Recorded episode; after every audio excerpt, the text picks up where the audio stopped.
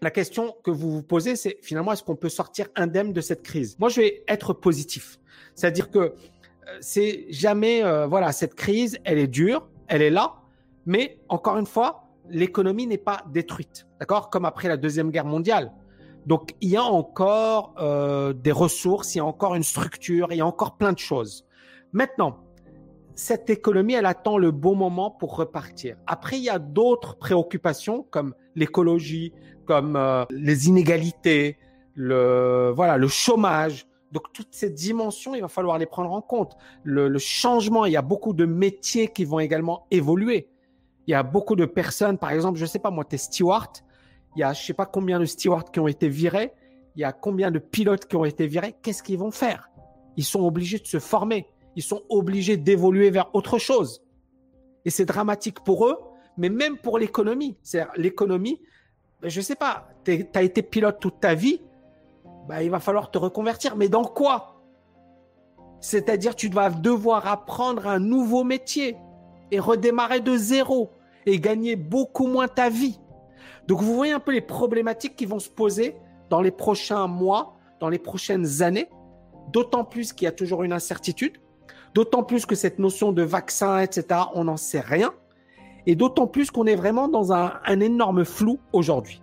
Donc, la crise, elle peut effectivement euh, se, euh, se résoudre, d'accord? Euh, On a déjà vécu dans le passé des, moments beaucoup plus difficiles. Maintenant, bien évidemment, il ne faut pas trop attendre. Pourquoi? Parce que les conséquences, elles risquent d'être irréversibles.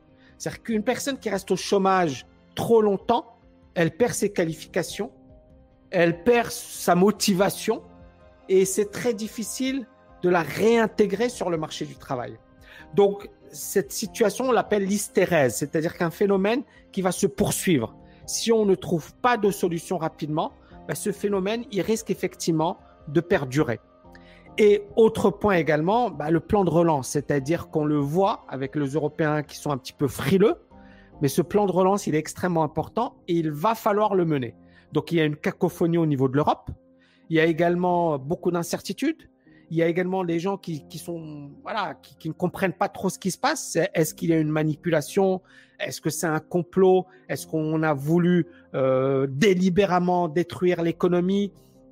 Est-ce que ce coronavirus est une invention?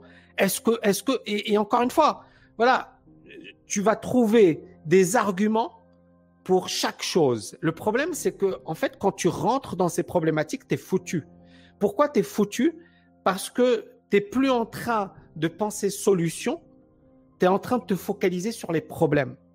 Et moi, ce que j'explique souvent à mes étudiants et ce que j'applique à moi-même, c'est en fait quand tu as une situation qui est problématique, ton but c'est pas d'être obnubilé par le problème, c'est de te dire ok, qu'est-ce que je vais faire? Qu'est-ce que je vais faire aujourd'hui? C'est le raisonnement que vous devriez avoir, les amis. C'est vraiment le raisonnement que vous devriez avoir. Donc le choc positif, pour moi, se fera avant tout au niveau mindset. C'est-à-dire que là, le grand risque, c'est pas l'économie, c'est même pas le coronavirus, c'est la psychologie. C'est-à-dire, est-ce que les gens, ils vont sortir indemnes de cette crise psychologiquement? Est-ce que les gens, ils vont pas s'entretuer? Est-ce qu'on va pas assister à des scènes de chaos? Est-ce qu'on va pas assister? Parce que c'est ça, encore une fois, qui fait peur dans une crise. Ce sont ces phénomènes de panique. Les paniques bancaires, les situations d'hyperinflation, les situations euh, de où, où, on va piller des magasins, etc. Ce sont des situations avant tout d'ordre psychologique.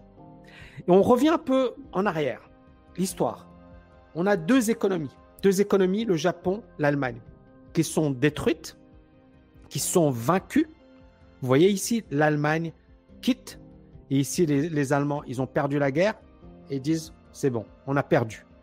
Deux économies détruites après la Deuxième Guerre mondiale. Et ces deux économies deviennent les, respectivement, pour le Japon, elle deviendra la deuxième puissance, maintenant la troisième puissance, et pour l'Allemagne, la quatrième puissance aujourd'hui économique de la planète. Et ce sont des économies, effectivement, qui ont redémarré de zéro. Mais derrière, il y avait un mindset énorme.